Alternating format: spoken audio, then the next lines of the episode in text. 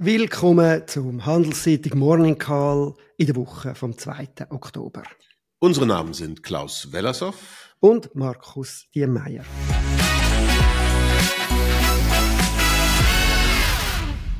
Wie immer geben wir Ihnen einen Überblick über die wichtigsten Daten und Entwicklungen in der Wirtschaft. Guten Morgen, Klaus. Was Guten ist dir aufgefallen in der letzten Woche? Ja, letzte Woche gab es eine ganze Reihe von Zahlen. Ich glaube nichts, was uns jetzt wirklich aus der Bahn haut. Wir haben gemerkt, dass in den USA und auch in Deutschland, in Europa das Konsumentenvertrauen wieder ein bisschen gebröckelt ist. Das muss man vor dem Hintergrund der erneut gestiegenen Erdölpreise sehen. Das ist eine ganz normale Entwicklung. Ich glaube, es ist nicht dramatisch. Das Niveau allerdings der Stimmung ist immer noch wahnsinnig tief, also so tief wie eigentlich mitten in einer Rezession. Dann haben wir gesehen, dass in Europa die Inflation, und das war für einmal eine richtig gute Nachricht, äh, wie, wie erwartet, doch deutlich tiefer gekommen ist, vielleicht sogar ein bisschen mehr. 4,3 Prozent Jahresrate nach 5,2 und viel wichtiger noch die Kernrate auf 4,5 Prozent gefallen. Das ähm, ist, würde ich sagen, der erste deutliche Schritt in Richtung tiefere Inflationsraten in Europa. Wobei man auch hier wieder anfügen muss, 4,5 ist nicht zwei, was ja das Ziel der Europäischen Zentralbank grosso modo ist. Also da gibt es noch eine ganze Reihe von Fortschritten abzuwarten, bevor man Entwarnung blasen kann. USA die haben die Inflationszahlen, wenn man sie misst, auf den Gesamtausgaben der privaten Haushalte auch ein wenig nachgegeben, von 4,3 auf 3,9. Also auch da relativ gute äh, Daten. Dann vielleicht äh, auffällig am Wochenende noch, das sollten wir sicherlich anfügen, ein bisschen gemischtes Bild aus der chinesischen Wirtschaft. Dort haben wir die Stimmungsindizes aus Industrie und Dienstleistung und zwar aus zwei Quellen gesehen. Einmal einer staatlichen Erhebung, die meldet leicht verbesserte Werte und dann eine privatwirtschaftlich durchgeführte äh, Erhebung, die meldet allerdings deutlich verschlechterte Werte. Also die Schwierigkeiten in China sind noch nicht vorbei, aber offensichtlich möchte der Staat, dass wir das denken. Also viel war viel los, aber ich glaube nichts, was unsere Weltsicht der letzten Wochen in irgendeiner Weise ändern sollte. Ja, entsprechend kann ich da nicht viel, wollte ich da nicht, nicht mehr anfügen, das ist das wunderbar äh, ausgeführt. Vielleicht aus der Schweiz noch am Freitag hat die SNB, die Schweizerische Nationalbank, wieder einmal berichtet, wie sie mit ihren Devisenreserven umgegangen ist. Das macht sie ja immer jetzt, äh, noch nicht sehr lang, aber jetzt immer verzögert um ein Quartal, also wissen wir jetzt Daten vom zweiten Quartal. Sie hat die Devisenreserven um weitere 40,3 Milliarden abgebaut. Weitere heisst, sie hat es schon im ersten Quartal um 30, ein bisschen mehr als 30 Milliarden gemacht. Und im letzten Quartal vom letzten Jahr ein bisschen weniger als 30 Milliarden, ebenfalls Abbau. Also insgesamt sind jetzt die Devisenreserven seit Januar 22 um mehr als 200 Milliarden zurückgegangen. Äh, jetzt im August, die jüngsten Zahlen sind, äh, sind noch ausgewiesen in der Bilanz mit 720 Milliarden, Bilanzsumme insgesamt mit 837. Man muss sich erinnern daran, dass noch im Vorjahr, Anfangs Vorjahr, die Bilanzsumme bei mehr als einer Billion Franken gelegen hat. Man kann das messen und die SNB begründet den Rückgang nicht in erster Linie mit, weil sie die Bilanz abbauen was sie aber sicher auch will, sondern sie, sie äh, bezeichnet das als geldpolitisches Instrument, weil wenn sie Devisen verkauft gegen Franken, dann wertet der Franken auf, was natürlich die Importpreise ähm, druckt. Allerdings für den, für, ist im Moment die Inflation in erster Linie Inland getrieben und nicht mehr vom Ausland her, wie das noch ausgesehen hat vor einem Jahr. Von dort her hat da, würde ich sagen, äh, die Bedeutung ist da für die Geldpolitik eher an einem kleineren Ort. Wie beurteilst du das? Klaus. Naja, ich finde vor allen Dingen interessant, dass das, was du gerade gesagt hast, ja nicht stimmt. Also dass der theoretische Zusammenhang ist, dass es, ähm, dass wenn man dann die Devisenreserven verkauft und Franken dafür zurückkauft, und dann stilllegt, dann, dann sollte man denken, dass es ja mehr Nachfrage nach Franken gibt und dann der Franken dementsprechend stärker wird. Aber das ist ja gar nicht passiert.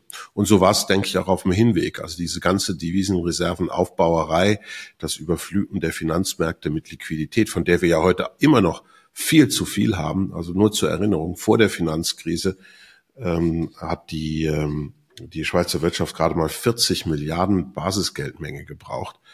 Äh, heute sind wir bei dem fast 20-fachen davon. Also wir schwimmen immer noch in riesigen Liquidität. All das war mehr oder weniger für die Füchse. Der Franken hat sich allmählich langfristig aufgewertet und diese Transaktionen selbst haben null Effekt gehabt. Ja, das ist überhaupt ein interessanter Punkt, dass der Track, die direkte Wirkung auf den Franken halt nicht so direkt ist, wie das ja. gewünscht ist. Und die andere Seite finde ich ganz spannend, wo du sagst, eben, die, was auf der anderen Seite steht von den Devisenreserven, dass halt einfach die Liquidität immer noch sehr hoch ist. Weshalb ja die SNB zu ihrer Leitzins durchsetzen, der Banken auch etwas muss zahlen, damit sie das Geld bei der SNB äh, haben, was immer wieder auch eine Diskussion ist.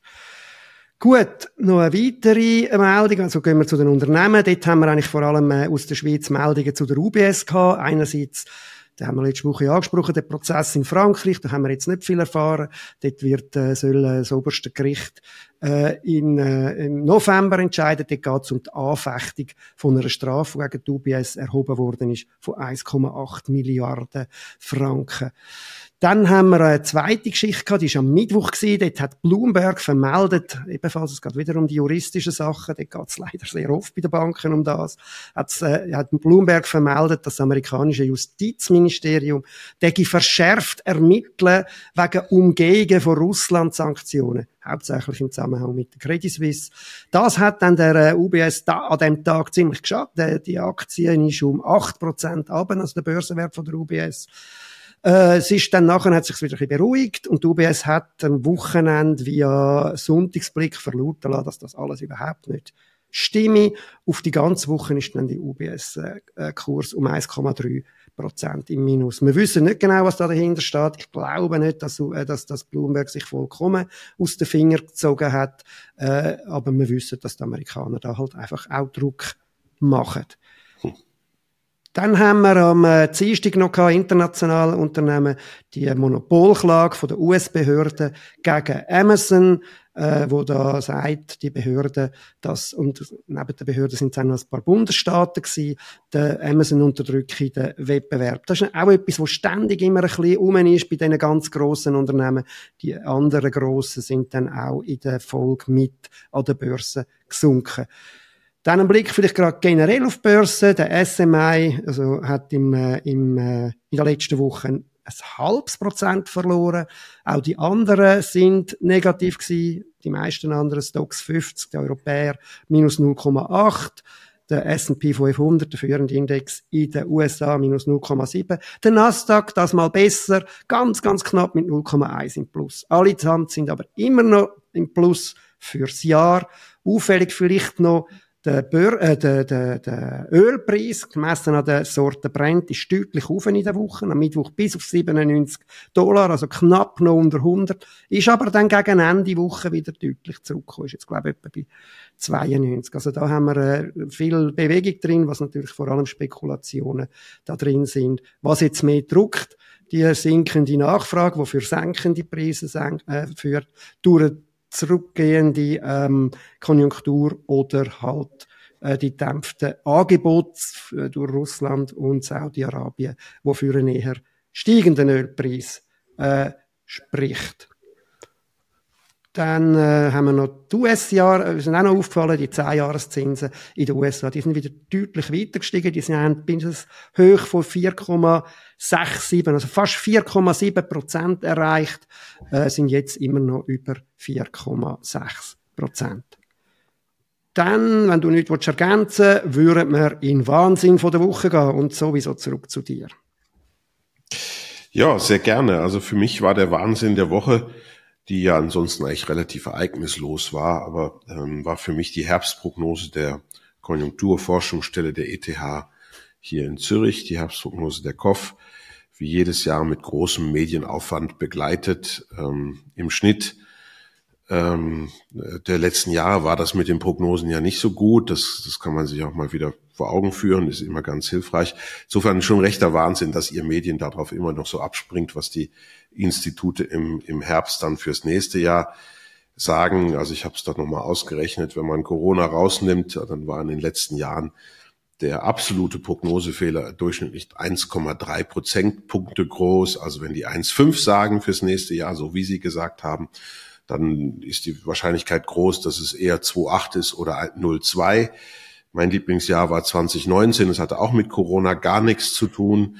Da wurde uns im Herbst 2018 nämlich verkündet, dass man mit deutlich über drei Prozent ein absolut überdurchschnittliches, starkes Wachstumsjahr vor sich hätte.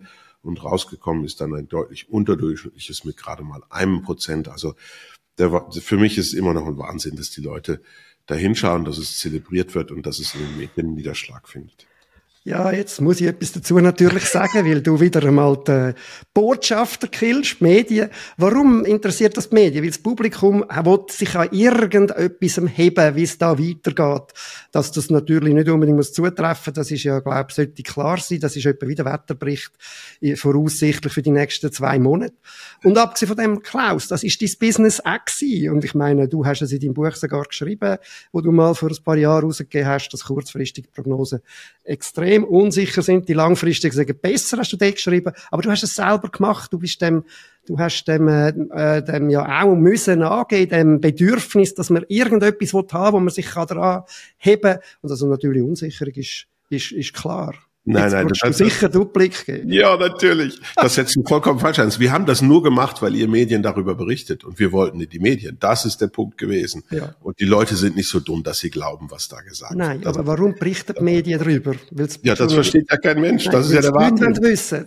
Wenn, wenn Unsicherheit da ist, sind die Leute interessiert. Medien richten sich an Publikumsinteresse. Die jetzt, meist geklickte Geschichte war die Herbstprognose der Kopf. Ja, das ist nicht einmal, das ist schon so gewesen, noch bevor es Klicks gegeben hat, bevor er Internet. Aber okay, okay, das führt jetzt in eine große Debatte, die werden wir jedes Mal irgendwann ein bisschen weiterführen.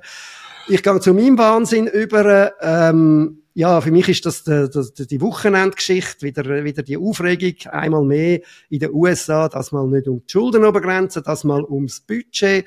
Dort äh, ist, äh, hat ein, bis gestern Mittag äh, ein Shutdown von der ganzen Regierung äh, droht, weil, äh, weil das Parlament äh, nicht hat können oder am Anfang so ausgesehen, dass sie nicht das neue Budget beschließt, so dass äh, Teil von der äh, Beschäftigten von der Regierung und von der Armee nicht hätte können gezahlt werden.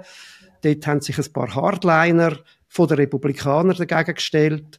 Äh, am Schluss ist es dann aber doch zur Abstimmung gekommen und mit der Mehrheit auch angenommen worden äh, der, der, der Mehrheitsführer von der, von der, von der Republikaner, Kevin McCartney, hat das gegen den Willen von dieser Minderheit gemacht und die wollen ihn jetzt auch entmachten und loswerden. Vielleicht noch auffällig da drin, man hat einer von den Kompromissen, das durchgekommen ist, war kein Geld für die Ukraine. Wenn man jetzt da, da die geopolitische Auseinandersetzung weltweit denkt, hat das Bedeutung. Und viele Amerikaner versuchen zu sagen, doch, das holen wir aber nachher wieder rein, das Geld wird dann fließen. Aber aktuell ist das dort äh, nicht mehr drin. Ja, sonst gehen wir dann wieder weiter und schauen ja, mal in die... Auf die nächste Woche, oder? Ja. Genau, das wär's gewesen. Würde ich auch sagen. Deine Wahnsinne sind immer so ernst. Das ist ja, das ist ja wirklich eine, eine ganz schreckliche Geschichte da in den USA. Also, ich bleib auch bei den ernsten Sachen für die nächste Woche. Nämlich, äh, es gibt wieder, wieder Stimmungsdaten. Diesmal, glaube ich, noch etwas wichtiger als die chinesischen. Wir kriegen heute schon die Stimmung aus der amerikanischen Industrie. Die war zuletzt doch ein ganzes Stück unter dem Wert, den man normalerweise mit Wachstum in Verbindung bringt. Ähm, Gibt es da eine Verbesserung? Ich denke im Kommastellenbereich. Alles andere wird mich doch sehr überraschen. Dann äh, Schweizer Inflation bekommen wir morgen. Das ist bestimmt auch für uns eine spannende Zahl. Äh, so allmählich sollten wir dann auch wieder ein bisschen höhere äh, Werte erwarten können. Ähm, Mittwoch dann die Stimmung bei den amerikanischen Dienstleistern. Die war ja noch bombig eigentlich, kann man sagen. Ähm, bei den Dienstleistern ist noch Wachstum in Amerika und das hält dann die Konjunktur auch noch ähm, über Wasser. Ähm, da kann man nur darauf hoffen, dass das hoch bleibt. Und schließlich am Freitag dann die wie immer jeden Monat ganz wichtigen Zahlen zum amerikanischen Arbeitsmarkt. Jetzt werden nur noch nur noch in Anführungszeichen Stellenzuwächse von 150.000 ungefähr erwartet. Das ist doch deutlich weniger als in den, in den Monaten vorher. Äh, das äh, könnte bestätigen, das, was wir, glaube ich, alle schon sehen, dass zwar die ein oder andere Wachstumszahl noch relativ gut ist, dass aber die amerikanische Wirtschaft schon langsamer läuft. Hm.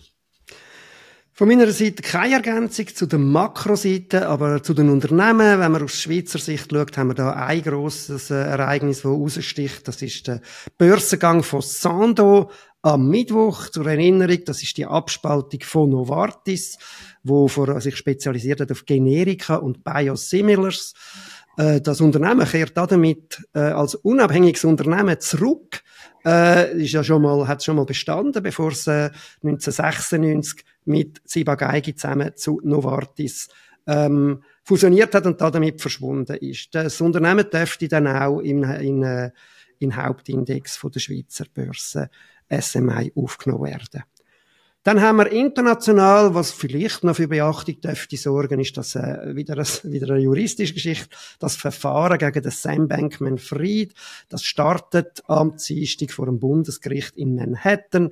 Das ist der Gründer von FTX, der Kryptowährungsbörse, wo beschuldigt wird, in Milliardenhöhe betrogen zu haben. Interessant dort, das wird dann sicher auch ein bisschen ein, so ein, ein Peoples-Ding geben, weil auch seine Mitstreiter, seine, sogar seine Ex wird dort aussagen.